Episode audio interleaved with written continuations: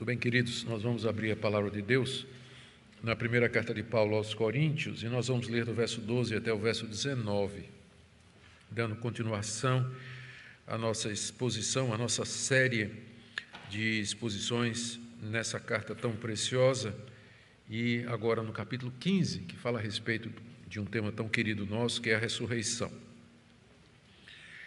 Na segunda-feira passada, nós vimos do verso 1 até o verso 11, e agora vamos do 12 até o 19. Ora, se o que se prega é que Cristo ressuscitou dentre os mortos, como alguns de vocês afirmam que não há ressurreição de mortos? E se não há ressurreição de mortos, então Cristo não ressuscitou.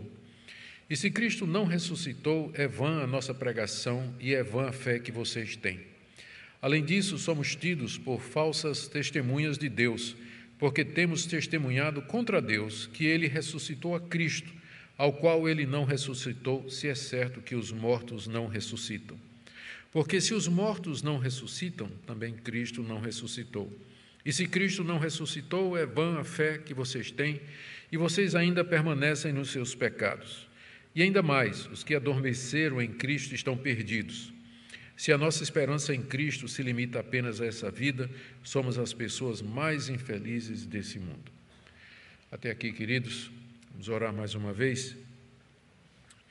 Sim, Senhor, quão importante é esse fato. E nós pedimos que o Senhor coloque isso bem gravado em nosso coração e nossa mente nessa noite.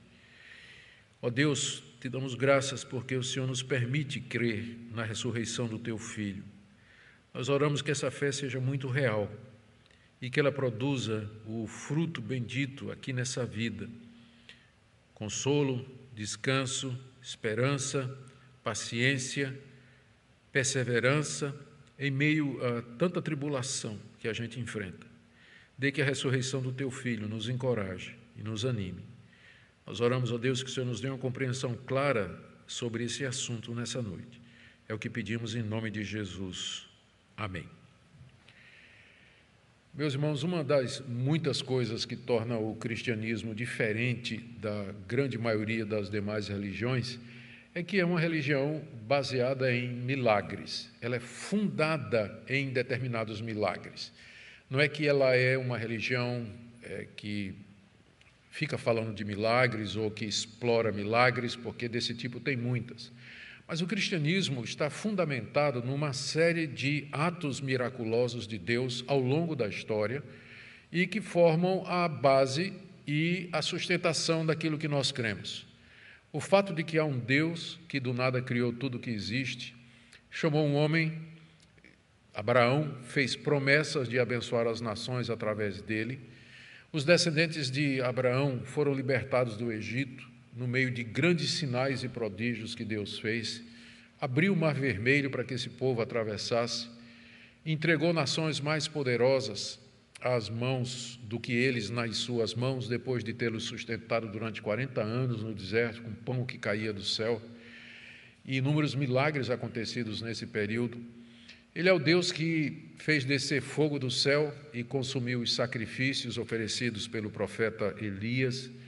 Ele é o Deus de Davi, ele é o Deus de Salomão, ele é o Deus do nosso Senhor Jesus, que nasceu da Virgem Maria, ressuscitou ao terceiro dia, depois de ter feito sinais e prodígios. É impossível alguém ser cristão sem crer que Deus faz milagres.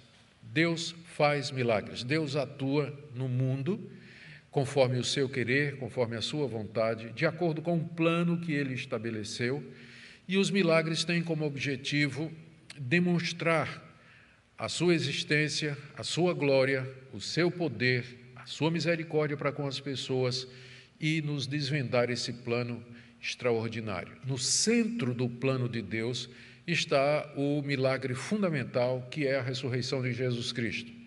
Se nós não crermos na ressurreição de Jesus Cristo, nem cristãos nós podemos ser. A gente pode colocar em xeque, pode duvidar, ser um pouco cético de muitos milagres que as pessoas anunciam hoje, mas nós não podemos duvidar desse milagre fundamental que é a ressurreição de Jesus Cristo. Como eu disse, há muitas religiões no mundo que não necessitam ou que não estão fundadas sobre eventos miraculosos, miraculosos como o budismo, por exemplo, o hinduísmo. Eles não, não exigem a crença em algum ato sobrenatural dos seus deuses, mas o cristianismo exige sim que nós creiamos que Jesus Cristo é o Filho de Deus que nasceu de uma virgem e que ressuscitou dos mortos ao terceiro dia, depois de ter oferecido um sacrifício pelos nossos pecados. Na mensagem anterior, nós vimos como o apóstolo Paulo começa a abordar esse tema, nessa carta que ele dirige à igreja de Corinto, uma vez que havia ali um grupo que negava a ressurreição de mortos, como diz aí o verso 12. Ora, se o que se prega é que Cristo ressuscitou dentre os mortos, como alguns de vocês afirmam que não há ressurreição de mortos? Nós vimos na mensagem anterior que ali na igreja de Corinto havia esse grupo. Nós não sabemos a origem desse grupo, o que sabemos é que eles negavam que havia ressurreição de mortos. Ah, de alguma forma, eles vieram a crer que Cristo ressuscitou, mas provavelmente não ressurreição física, mas a semelhança dos heróis gregos, das histórias e da mitologia que ressuscitavam sob a forma de uma ave ou de algum outro animal, ou que retornava para o céu de forma física, de forma espiritual. Então, pode ter, pode ter havido alguns desses gregos lá de Corinto que diziam que acreditava que Cristo ressuscitou, mas não numa ressurreição física, literal, corpórea, de entre os mortos, mas alguma daquelas ideias que eu acabei de citar aqui. Paulo, então, começa esse capítulo, é, é, evidente, não é que para ele esse assunto é, é central. Ele não teria gasto o tempo que ele gastou escrevendo o capítulo 15, que é o maior capítulo da nossa carta, se esse assunto não fosse um assunto fundamental, um assunto importante e crucial que ele deixou para o fim uh, da, de tudo que ele tratou até agora com a igreja de Corinto. Ele começa esse capítulo, conforme nós já vimos, apresentando evidências e provas da ressurreição física de Jesus. Ele diz que foi isso que ele pregou quando esteve lá em Corinto quando pela primeira vez se apresentou na cidade anunciando o Evangelho, do verso 1 até o verso 2, ele diz: Vocês lembram foi isso que eu preguei quando eu tive aí? E ele diz: Vocês creram nisso, vocês creram na minha mensagem de que Cristo ressuscitou fisicamente de entre os mortos. E isso que eu preguei, ele continua aí no, no, verso 3, não é alguma coisa que eu inventei, mas isso eu já recebi quando eu me tornei cristão já havia outros antes de mim que criam nisso, que Cristo de fato havia ressuscitado. Essa mensagem não foi alguma coisa que eu inventei. Na verdade, ela é aquilo que as Escrituras ensinam. Está aí no verso 3 e no verso 4. Cristo ressuscitou dos mortos segundo as Escrituras. Então, é alguma coisa que tem fundamento no, nos escritos da nação de Israel e que eram aceitos pelos cristãos como sendo a própria palavra de Deus. Em seguida, Paulo diz: Olha, e há testemunhas de pessoas que estiveram com ele, que falaram com ele. Ele cita aqui uh, Pedro, Cefas, depois ele cita uma aparição aos doze, aí no verso 5, depois fala de uma aparição de Cristo que não está relatada nos evangelhos nem no livro de Atos, a 500 irmãos de uma só vez e alguns estavam vivos na ocasião em que Paulo escreveu essa carta, com isso, ele quer dizer: se vocês quiserem conversar com eles, vocês vão ter essa testemunha, né? vocês vão ter o testemunho deles de que eles viram e conversaram com Cristo vivo.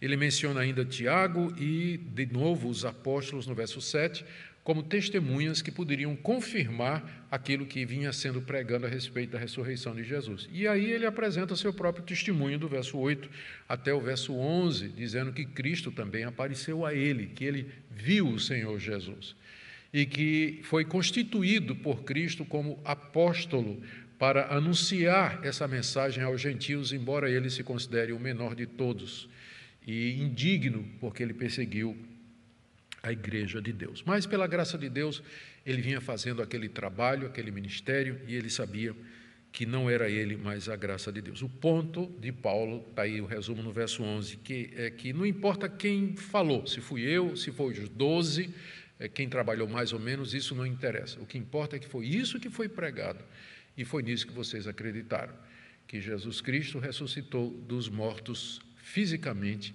ao terceiro dia, conforme as Escrituras. E assim nós pregamos e assim vocês creram. Agora, verso 12. Se o que se prega é isso, por que, que tem entre vocês um grupo que afirma que não há ressurreição de mortos? Então, aqui nós temos a introdução do nosso problema, não é? A introdução do nosso do problema e do tema que nós vamos tratar, porque a partir daqui, depois de dar as evidências e as provas da ressurreição física de Cristo, Paulo começa a falar das consequências de se negar a ressurreição dos mortos. Existem consequências, não é simplesmente uma questão de opinião que qualquer um pode ter mas é alguma coisa que afeta diretamente a, o cristianismo, atinge a sua alma, por assim dizer. E ele enumera aqui é, cinco, na verdade, seis consequências, seis consequências da negação da ressurreição dos mortos em geral. A primeira está aí no verso 13. Se nós negarmos, se nós dissermos que mortos não ressuscitam, que é impossível mortos ressuscitarem, então isso significa que Cristo não ressuscitou. Verso 13: Se não há ressurreição de mortos, então Cristo não ressuscitou. Então, aparentemente, esse grupo, ele, ele não estava dizendo que Cristo não ressuscitou, eles estavam negando o fato geral. Não há ressurreição de mortos, não no sentido físico. Mortos não ressuscitam fisicamente. E Paulo está dizendo: o que vocês estão afirmando leva a uma consequência que talvez vocês não queiram, porque com isso vocês vão negar também, se mortos não ressuscitam, nem Cristo ressuscitou também. E aí é como se Paulo tivesse levando aquele grupo a ver as últimas consequências do seu pensamento, que é geralmente uma boa estratégia na área de apologética. É você pegar um, um erro, ou você pegar um, algum ensino, alguma declaração que é feita é, contra o cristianismo e você levar aquela declaração até as últimas consequências. Olha, se, se isso que você está dizendo é verdade, então, é, se A igual a B, então, e B igual a C, significa que A igual a C. Então, usar um pouco de lógica, leva aquela declaração até as suas últimas consequências. A gente chama isso de argumento ad hominem, contra a pessoa. A gente pega o argumento da pessoa e vira contra ela. Dizendo, olha, as consequências do que você está dizendo é isso aqui. É isso mesmo que você está dizendo? É isso que você quer dizer? Que Cristo não ressuscitou? Talvez alguns deles dissessem, não, não, é isso que a gente está dizendo, mas é a consequência de você dizer que mortos não ressuscitam. Se mortos não ressuscitam, nem Cristo ressuscitou. Essa é a implicação daquilo que eles estavam dizendo. Essa era a, a, primeir, a primeira consequência de afirmar que não há ressurreição de mortos que é negar a ressurreição de Cristo. E negar a ressurreição de Cristo traz outras consequências. Então, agora Paulo está desenvolvendo, está levando o assunto mais longe ainda. E negar a ressurreição de Cristo implica no seguinte, e aqui ele enumera cinco implicações ou consequências de se negar a ressurreição de Cristo. Ele começou com a ressurreição dos mortos em geral, chegou na ressurreição de Cristo e agora ele desenvolve mais cinco pontos. O primeiro deles é o seguinte: que se Cristo não ressuscitou, o que seria a consequência de não haver ressurreição de mortos, significa que o ministério dos apóstolos foi em vão, foi inútil. Verso 14. Se Cristo não ressuscitou, é vã a nossa pregação. A pregação apostólica, a pregação de Paulo e dos demais apóstolos e da igreja do primeiro século era centrada na ressurreição de Jesus Cristo. O foco era esse: que Cristo havia sido morto, que Jesus de Nazaré era o Filho de Deus, era o Messias enviado, que ele foi rejeitado e morto pelos judeus, mas que ao terceiro dia ele ressuscitou, subiu aos céus, foi entronizado à direita de Deus e recebeu todo o poder no céu e na terra, e ele virá para julgar os mortos. Essa era a proclamação da igreja primitiva, da igreja apostólica, ou como alguns chamam de o querigma, a proclamação da igreja. O querigma era esse aqui. Era centralizado na morte e na ressurreição de Jesus Cristo. Não se pregava outras coisas, não, muitas outras coisas não. Mas esse era o centro. E é claro, à medida que as pessoas começavam a crer nessa mensagem, eles começavam a desenvolver as implicações disso na vida prática.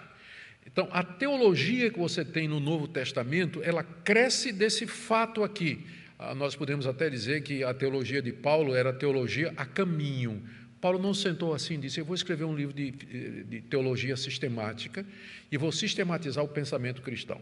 E aí ele tirou um ano de folga, né, sentou lá é, na, em Antioquia e disse: Barnabé, pastoreia a igreja aí, eu vou passar um ano aqui escrevendo uma teologia sistemática. Eles não tinham tempo para isso. Eles iam fazendo, eles iam descobrindo as implicações da morte e ressurreição de Cristo à medida que as demandas das igrejas exigiam. Por exemplo, essa carta aqui, primeira carta aos Coríntios, a, a, a, negação da ressurreição de Cristo vai levar Paulo a escrever aqui no capítulo 15 coisas sobre a ressurreição dos mortos, sobre a nossa ressurreição e detalhes de como isso vai acontecer, que ele não teria escrito se não tivesse a demanda lá da igreja de Corinto. A mesma coisa, a doutrina da justificação pela fé, que é uma das doutrinas centrais do cristianismo. Por que é que ela foi parar na Bíblia com tanto destaque? Porque lá na Galácia apareceu um grupo de judaizantes negando que a gente era salvo pela graça, dizendo que tinha que guardar a lei de Moisés. E Paulo teve que escrever Gálatas para poder responder a esse grupo. Praticamente cada livro do Novo Testamento foi escrito em reação a alguma coisa. A teologia do Novo Testamento é teologia a caminho, foi escrita dessa maneira e, portanto, ela é teologia prática também. Mas o centro do querigma, o centro da proclamação era a morte e a ressurreição de Jesus Cristo. É isso que eles anunciavam, é isso que eles celebravam, era para isso que a ceia apontava. Era sobre isso que os mestres se debruçavam no Antigo Testamento para encontrar ali mais e mais evidências de que isso deveria ter acontecido com Cristo, a sua morte e a sua ressurreição, segundo as Escrituras. Agora, se Cristo não ressuscitou, todo o trabalho dos apóstolos foi em vão, porque essa doutrina não é periférica, ela não é uh, circunstancial, mas ela é central, ela está no coração do Evangelho. Por isso que Paulo diz: olha se Cristo não ressuscitou, a minha pregação, a nossa, ele está falando aqui pelos apóstolos, os doze que foram citados aqui, e os demais irmãos que anunciaram isso, se Cristo não ressuscitou, a nossa pregação como cristãos, ela é vã. Uma palavra grega, kenos, que significa inútil ou vazio. Nossa pregação ficou esvaziada. Ela, ela perdeu sua substância, perdeu seu elemento porque é a base da fé cristã, a ressurreição corpórea e literal de Jesus Cristo. É isso que nos torna distintos, por exemplo, dos judeus. Os judeus creem no mesmo Deus do Antigo Testamento, eles têm mesmas, a mesma Bíblia nossa do Antigo Testamento. Mas qual é a diferença da fé que eles têm e a nossa? É que nós cremos que Jesus é aquele que foi anunciado nas Escrituras, que ele morreu pelos pecados e que ele está vivo. E que ele está vivo e que ele vai voltar um dia. Esse é o ponto central, e aqui a consequência de negar isso é essa daqui. Primeiro, que o ministério da Igreja Apostólica foi totalmente inútil, foi vazio. Essa pregação que nós encontramos aqui, ela não faz sentido. A melhor coisa é você pegar, se não ressuscitou, então você pode pegar a sua Bíblia e jogar no mato, porque ela não vai servir para absolutamente nada, porque tudo mais está centralizado na morte e na ressurreição do Senhor Jesus. A segunda coisa, a segunda consequência que Paulo coloca aqui, ainda no verso 14, é que depois dele dizer se Cristo não ressuscitou, é vã a nossa pregação, ele diz: e é vã a fé que vocês têm. A fé que vocês têm é vã, ela é inútil, ela é vazia. Por que essa declaração? Porque esse é o artigo principal da nossa crença, esse é o artigo principal do nosso credo que Jesus Cristo foi crucificado, que ele foi sepultado e que ao terceiro dia ressurgiu dos mortos. É nisso que eu creio, é nisso que eu coloco a minha esperança, é nisso que eu aposto o meu futuro na eternidade. Somente nisso, na ressurreição de Jesus Cristo. E você poderia dizer, mas a, a Bíblia não diz que para a gente ser salvo, você tem de crer que Jesus morreu pelos seus pecados?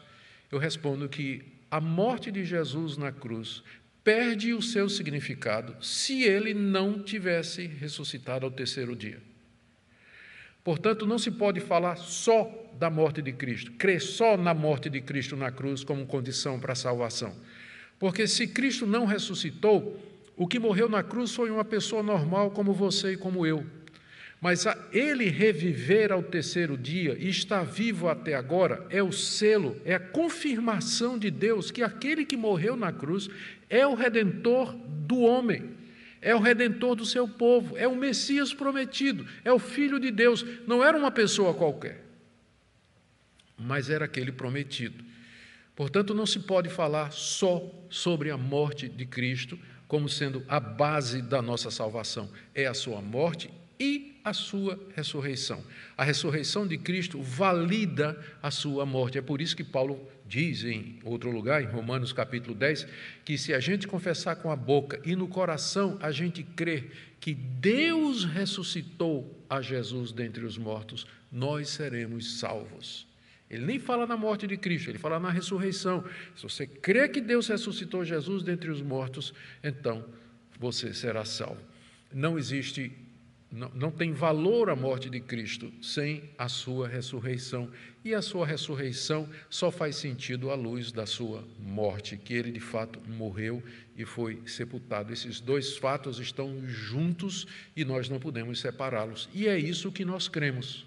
Agora, se Cristo não ressuscitou, a morte dele não tem efeito nenhum, portanto, a nossa fé é vã, como Paulo diz aqui, ela é vazia ela é inútil, ela não vai me salvar dos meus pecados. Não existe uma salvação de pecados disponível mediante a morte de Cristo, porque ele não ressuscitou dos mortos, ele continua morto em algum lugar. Ele recebeu o salário do pecado. A Bíblia não diz isso, o salário do pecado é a morte. Então, se ele era uma pessoa como nós, ao morrer, ele só recebeu o que todo homem merece, a morte. Mas exatamente porque ele era o filho de Deus, e isso ficou provado pela ressurreição, é que sua morte ela tem valia, ela pode ser imputada por Deus a, ao seu povo, aqueles que Deus deseja. Há mérito na morte dele. Quando a gente morre, não tem mérito nenhum, a gente só está recebendo o que a gente merece. Mas a morte de Cristo é meritória e esses méritos formam a base da nossa redenção e da nossa salvação. Como é que eu sei disso? Porque ele ressuscitou ao terceiro dia, porque ele está vivo, porque a morte não o venceu, porque ele não permaneceu nas trevas e na sepultura. Essa é a segunda consequência, então, de se negar que mortos ressuscitam. Cristo, então, não ressuscitou, e se Cristo não ressuscitou, a nossa fé é vazia, ela é vã e ela é inútil. Agora vamos aí para o terceiro ponto, que está no verso 15 e 16. Em resumo, quer dizer o seguinte: se mortos não ressuscitam e Cristo não ressuscitou, os apóstolos perdem toda a credibilidade e, com isso, os seus escritos também. Olha o que diz o verso 15. Além disso, somos tidos por falsas testemunhas de Deus, porque temos testemunhado contra Deus que ele ressuscitou a Cristo, ao qual ele não ressuscitou, se é certo que os mortos não ressuscitam. Porque se mortos não ressuscitam, também Cristo não ressuscitou. Paulo aqui diz que se Cristo não ressuscitou, ele e os demais pregadores do século da sua época, demais apóstolos e pregadores evangelistas, eles são falsas testemunhas. O que é uma falsa testemunha? É alguém que afirma ser verdadeiro uma coisa que ele sabe que é falso. É, é um mentiroso. É alguém que ilude pessoas dizendo coisas que parecem ser verdade e que na realidade não são é uma falsa testemunha, alguém que testemunha falsamente a respeito daquilo que ela diz que viu, ou presenciou, ou aquilo que sabe. O apóstolo Paulo e os demais apóstolos se apresentavam como testemunhas da ressurreição de Cristo. Aliás, essa era a condição para que alguém fosse considerado apóstolo no século I, no sentido dos doze do apóstolo Paulo que tivesse sido testemunha da ressurreição de Cristo. Foi essa condição que Pedro levantou quando chegou a hora de substituir Judas. Atos capítulo 1. Paulo, eh, Pedro disse: é necessário que a gente substitua Judas por alguém que esteve desde o começo com o Senhor Jesus, como nós, e que seja testemunha da sua ressurreição. Os apóstolos eram testemunhas da ressurreição. Eles foram colocados por Deus para darem testemunho ao mundo daquilo que eles viram e ouviram com respeito a Cristo, sua morte e a sua ressurreição. Mas se mortos não ressuscitam, e Cristo, portanto, não ressuscitou, o testemunho que eles deram lá em Jerusalém, no dia de Pentecostes, e depois, nas demais pregações que nós temos no livro de Atos, e nos escritos que nós temos aqui, é tudo falso, é tudo mentira. Nós fomos iludidos. Há dois mil anos que uma, medida, que uma mentira vem sendo passada adiante de geração em geração, porque o que nós cremos está aqui. Você não viu o Cristo ressurreto e eu não vi o Cristo ressurreto. Mas nós cremos, porque nós cremos no testemunho de Paulo. Ele diz que viu no caminho de Damasco. Ele afirma que Cristo lhe apareceu. Nós cremos no que Marcos escreve aqui, que é o testemunho de Pedro. O Evangelho de Marcos é baseado no testemunho de Pedro. Nós cremos no que o apóstolo João diz no Evangelho, que ele viu, que ele tocou, e que ele apareceu, que Tomé tocou no lado dele, tocou nas suas mãos. Nós cremos nisso. Nós cremos no testemunho que eles deram. Agora, se Cristo não ressuscitou, é tudo mentira.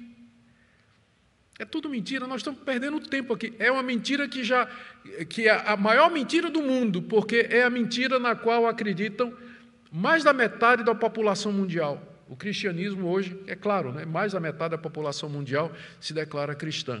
Eu estou incluindo aqui Igreja Católica, tudo, né, todos aqueles que creem que Jesus é o Filho de Deus e ressuscitou. É um número gigantesco, bilhões de pessoas.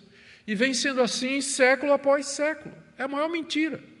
Se Cristo não ressuscitou, eles são falsas testemunhas, porque Deus não ressuscitou Jesus, Deus não ressuscita mortos, não ressuscitou Jesus, e eles, contra Deus, afirmaram o contrário.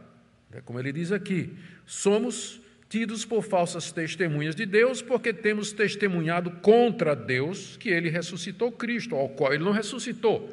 Quer dizer, então o que nós estamos dizendo está indo contra Deus, porque Deus não ressuscita mortos. Se vocês estão certos, né? Ele está conversando com a pessoal de Corinto, se vocês estão certos, Deus não ressuscita mortos, então o que a gente está dizendo é contra Deus, porque a gente está dizendo que ele ressuscita, que ele ressuscitou Jesus, mas não é verdade, se vocês estão corretos.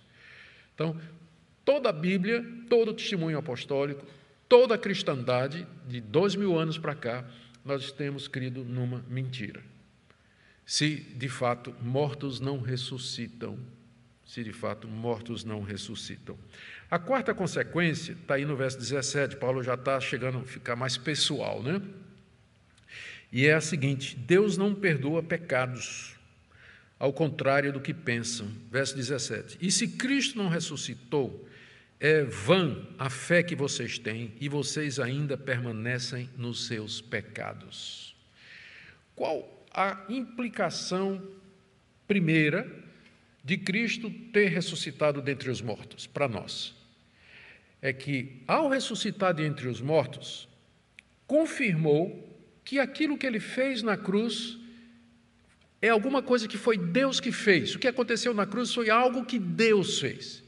Deus ofereceu o seu filho em sacrifício pelos nossos pecados para que nós pudéssemos ser livres da nossa culpa e ter a vida eterna. A ressurreição confirma isso. Então, eu creio em Cristo na sua morte e na sua ressurreição, para ter o perdão dos meus pecados, para que depois da minha morte eu possa estar na presença de Deus e quando Cristo voltar a segunda vez, eu possa estar com Ele, ressurreto, no novo céu e na nova terra onde habita a justiça. Essa é a esperança cristã. Essa é a razão da nossa fé. Eu creio para ser perdoado dos meus pecados e ter a vida eterna. Eu creio para não ser lançado no inferno onde eu vou sofrer eternamente com justiça, pagando os meus pecados aqui nesse mundo. Então, a ressurreição de Cristo está ligada diretamente aos meus, ao perdão de pecados. Ora, se Cristo não ressuscitou, significa que ele ainda está morto e enterrado em algum lugar lá em Jerusalém, ao redor de Jerusalém, apesar de que ninguém nunca achou, né? Então, ele está morto e enterrado. Os ossos dele, se ainda tem osso, né, deve estar tá lá enterrado, algum, o pó dele deve estar tá em algum lugar lá em Jerusalém. O que significa que a morte dele foi uma morte banal, comum, ordinária, como de qualquer outra pessoa. O que significa de que Deus não estava redimindo o mundo através dele, nem perdoando pecados através dele. E significa então que você ainda está nos seus pecados. O que é que isso significa? Que você vai pagar por eles que essa fé que você tem de que alguém já pagou seus pecados e que, portanto, você agora pode se relacionar com Deus e entrar no céu depois da sua morte, pode esquecer. Você ainda está nos seus pecados. Ou seja, seus pecados ainda estão sobre você, ainda são sua responsabilidade. Você vai ter que pagar os seus pecados, você vai ter que resolver isso com Deus. Você ainda está devendo a Deus. Você ainda está devendo a Deus. E como é que você vai fazer? Como é que você vai resolver diante de Deus a culpa dos seus pecados? Você não consegue fazer nada bom o suficiente para pagar a culpa desses pecados. Você não consegue fazer nada bom em número suficiente para fazer isso. E mesmo que você conseguisse fazer isso, você continua pecando todo dia. Não há como. Por isso, Paulo diz: se Cristo não ressuscitou, verso 17, vocês ainda permanecem nos pecados de vocês e não há nada que você possa fazer. Você está perdido. Se Cristo não ressuscitou, porque a nossa única esperança aqui nesse mundo de redenção é que Cristo de fato ressuscitou, que ele ressurgiu dos mortos, que ele venceu a morte, venceu o inferno, venceu o diabo, venceu o mundo e nós vencemos com ele. Se isso não é verdade, nós estamos na pior situação de todas. Conhecemos a verdade, porque os nossos olhos foram abertos para ver quão pecadores nós somos, e agora descobrimos que não há perdão para nós. Era melhor a gente ter ficado cego, não é? Era melhor a gente ter ficado como o mundo. O mundo não, não tem noção disso, do pecado e da justiça e do juízo. As pessoas pecam, acham natural, arrumam desculpa e levam sua vida anestesiadas por sexo, dinheiro, ah, prazer, enfim, série de deuses e ídolos que tem aí. Mas o cristão teve os olhos abertos. Ele já viu a seriedade do pecado. Ele sabe como é grave e conhece o que a Bíblia fala sobre a ira de Deus. E ele se imagina no inferno. Ele se imagina no inferno sofrendo eternamente, sem pausa, sem remissão, sem descanso, longe de Deus, em angústia, com justiça, porque ele está lá porque merece. Quem pode suportar esse tipo de coisa? O próprio pensamento disso nos, nos, abate, a própria ideia. Por isso que quando a gente pensa nos nossos entes queridos, uma esposa, um marido, um filho, e a gente percebe que ele está caminhando para esse destino, nosso coração se apequena, aperta o coração da gente, a gente chora diante de Deus, diz: Deus, tenha misericórdia, abre os olhos dessa pessoa, porque eu sei para onde ela está indo. Se Cristo não ressuscitou, você também está indo para lá. Você ainda está nos seus pecados e você está debaixo da culpa deles. E tem mais, aqui a quinta consequência que o apóstolo Paulo traz aqui, no verso 18. Ainda mais, os que adormeceram em Cristo estão perdidos, ou seja, os que morreram pensando que iriam para o céu, na verdade, eles se perderam. Paulo aqui está fazendo referência a, aos primeiros cristãos, aqueles que primeiro creram em Jesus Cristo e que na época do apóstolo Paulo já tinham morrido. Alguns morreram de idade, de doença, alguns morreram perseguidos. Estevão, por exemplo, pensa em Estevão, aquele primeiro mártir cristão, está lá em Atos capítulo 7, que foi apedrejado exatamente por isso, porque ele afirmava que Jesus era o Messias esperado de Israel e que ele havia ressuscitado dos mortos. E ele morreu, ele foi apedrejado porque ele cria nisso. Agora imagine se Cristo não ressuscitou e se Estevão creu numa mentira.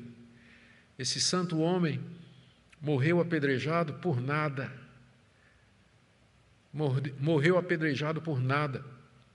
Aqueles que morreram decapitados pelo Império Romano, jogados às feras nas arenas, perseguidos pelos judeus, Saulo diz, e Paulo diz que antes da sua conversão, ele deu o seu apoio a muitos que foram mortos pelos judeus, porque afirmavam que Jesus Cristo era o Messias e tinha ressuscitado dos mortos. Tudo em vão. Os que morreram em Cristo, porque dormir aqui é óbvio que se refere à morte, não é? Os que adormeceram em Cristo estão perdidos, os que morreram. Por que, que chama de. Já, eu já expliquei várias vezes, não, nunca faz mal repetir, não é? A Bíblia se refere à morte do crente como um sono, não porque depois da morte ele fica inconsciente, não, mas é se refere ao corpo dele é, que, que é como se ele estivesse dormindo, e também ao fato de que nós vamos despertar, nós vamos voltar a viver fisicamente com o nosso corpo. Então, para nós, é como se fosse um sono, é como se fosse um sono. Por isso, várias vezes no Novo Testamento se refere à morte dos crentes como sendo, como sendo dormir. É por isso que ele diz aqui no verso 18: os que adormeceram em Cristo estão perdidos, os que morreram crendo em Jesus, tiveram a maior surpresa da sua vida quando acordaram do outro lado. Morreram esperando. Né? Estevão, na hora de morrer, disse: Estou vendo o céu aberto e Jesus Cristo à minha à direita do Pai, em pé, o Filho do Homem.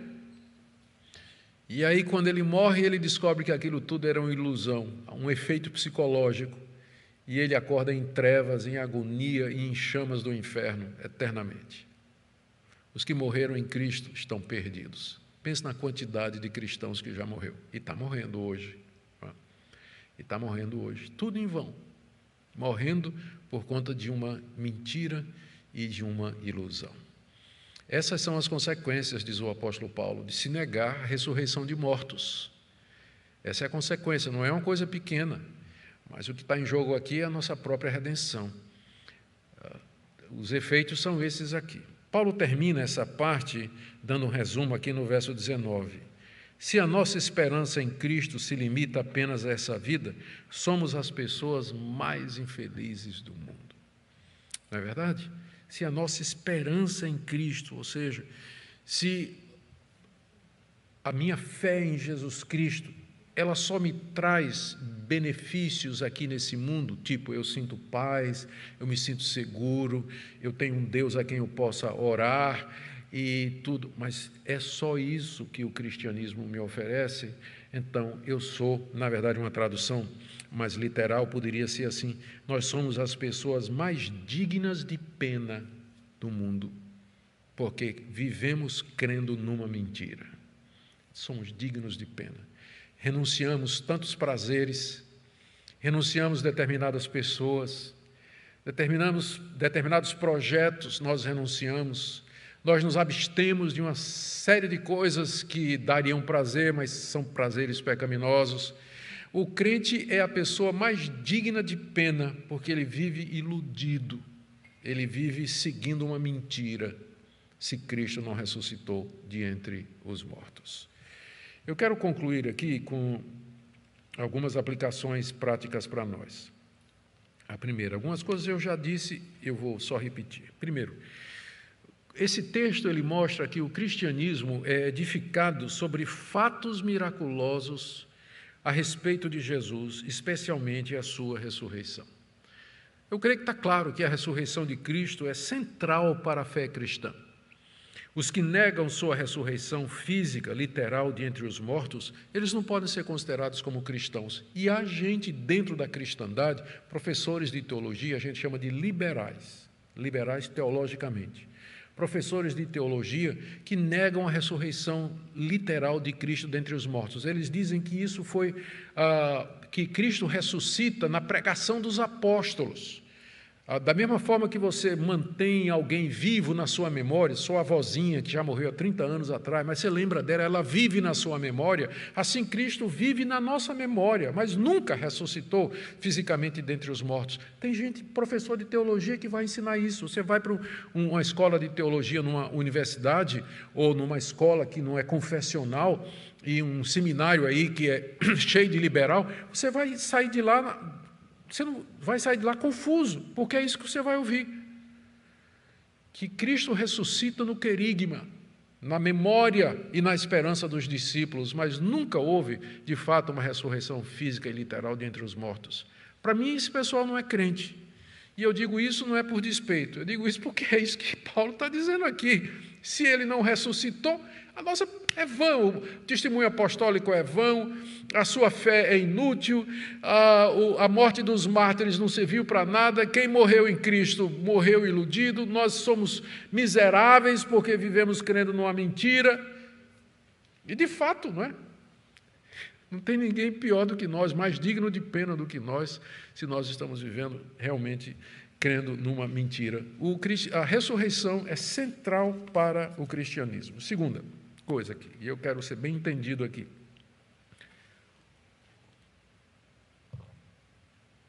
A gente não, nós não podemos dizer que milagres não podem acontecer no mundo real, no mundo que é guiado por leis naturais. Eu fico muito chateado quando o pessoal me chama de sensacionista, porque dá a ideia de que eu não creio em milagres. Se eu não creio em milagres, eu sou isso aqui que Paulo está dizendo. Se eu não crer que Deus pode fazer milagres, eu estou perdido, porque por definição eu não poderia crer na ressurreição de Jesus Cristo, e eu estaria enquadrado aqui em alguém que de fato não é de Deus. Existe ainda um grande milagre que vai acontecer. E nesse, eu, desse eu não tenho a menor dúvida, que vai ser a ressurreição geral dos mortos. Quando Cristo vier em glória, o grande milagre vai acontecer, as sepulturas vão se abrir e os mortos ressuscitarão. Eu creio nisso. Eu creio num Deus que vai fazer isso. Eu creio nisso porque a Bíblia diz que isso vai acontecer. E isso está ligado com a ressurreição de Jesus Cristo. Não quero ser mal compreendido quando eu digo assim: todos os demais milagres que acontecem hoje e que nossos irmãos queridos nos relatam, se minha esposa chegar e disser, Olha, eu orei e Deus me curou aqui de uma dor que eu estava sentindo. Eu tenho o direito de questionar se aquilo de fato é um milagre. Isso não vai afetar minha fé. Não vai. Não é central para a minha salvação. Não é. Eu não sou obrigado a acreditar nas curas, milagres, coisas extraordinárias que as pessoas dizem que aconteceu. Pode ter acontecido? Pode. Eu já fui curado eu já fui curado. Eu sei que Deus cura. Mas o fato de que eu tenho dúvidas a respeito, e às vezes tenho certeza que não foi, de fatos miraculosos que as pessoas dizem, isso em nada afeta a minha salvação. Mas se eu não crer na ressurreição de mortos, ou na ressurreição de Jesus Cristo, eu estou perdido. Eu estou perdido. Então, cuidado quando você me chama de sensacionista. Tá certo? Porque eu creio em milagres, sim. Eu creio em todos os milagres que a Bíblia me diz. Eu creio em todos eles que estão escritos, especialmente o maior de todos que ainda vai acontecer no final dos tempos, que é a ressurreição dos mortos. Vocês vão ressuscitar, eu vou ressuscitar, e nós estaremos juntos para todo sempre com o Senhor Jesus no mundo novo que ele vai fazer. E por último também, a ressurreição faz parte da obra redentora de Cristo, tanto quanto sua morte na cruz. Eu estou resumindo esse ponto que eu já enfatizei para vocês. Que se ele tivesse ficado morto, significaria que ele era uma pessoa normal. Mas era preciso que ele vencesse a morte para ratificar o que ele fez na cruz do Calvário. Que Deus nos dê graça, irmãos, que Ele permita que a nossa fé nunca se abale, que você nunca se abale nisso.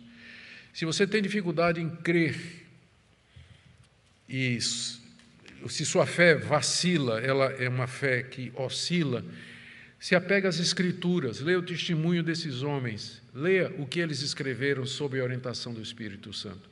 E peça que Deus lhe fortaleça nisso, nessa fé, que o Cristo morreu e ele ressuscitou e Ele está vivo, e Ele continuará assim por toda a eternidade. E um dia nós ressuscitaremos, estaremos com Ele para todo sempre. Esse é o centro da nossa fé.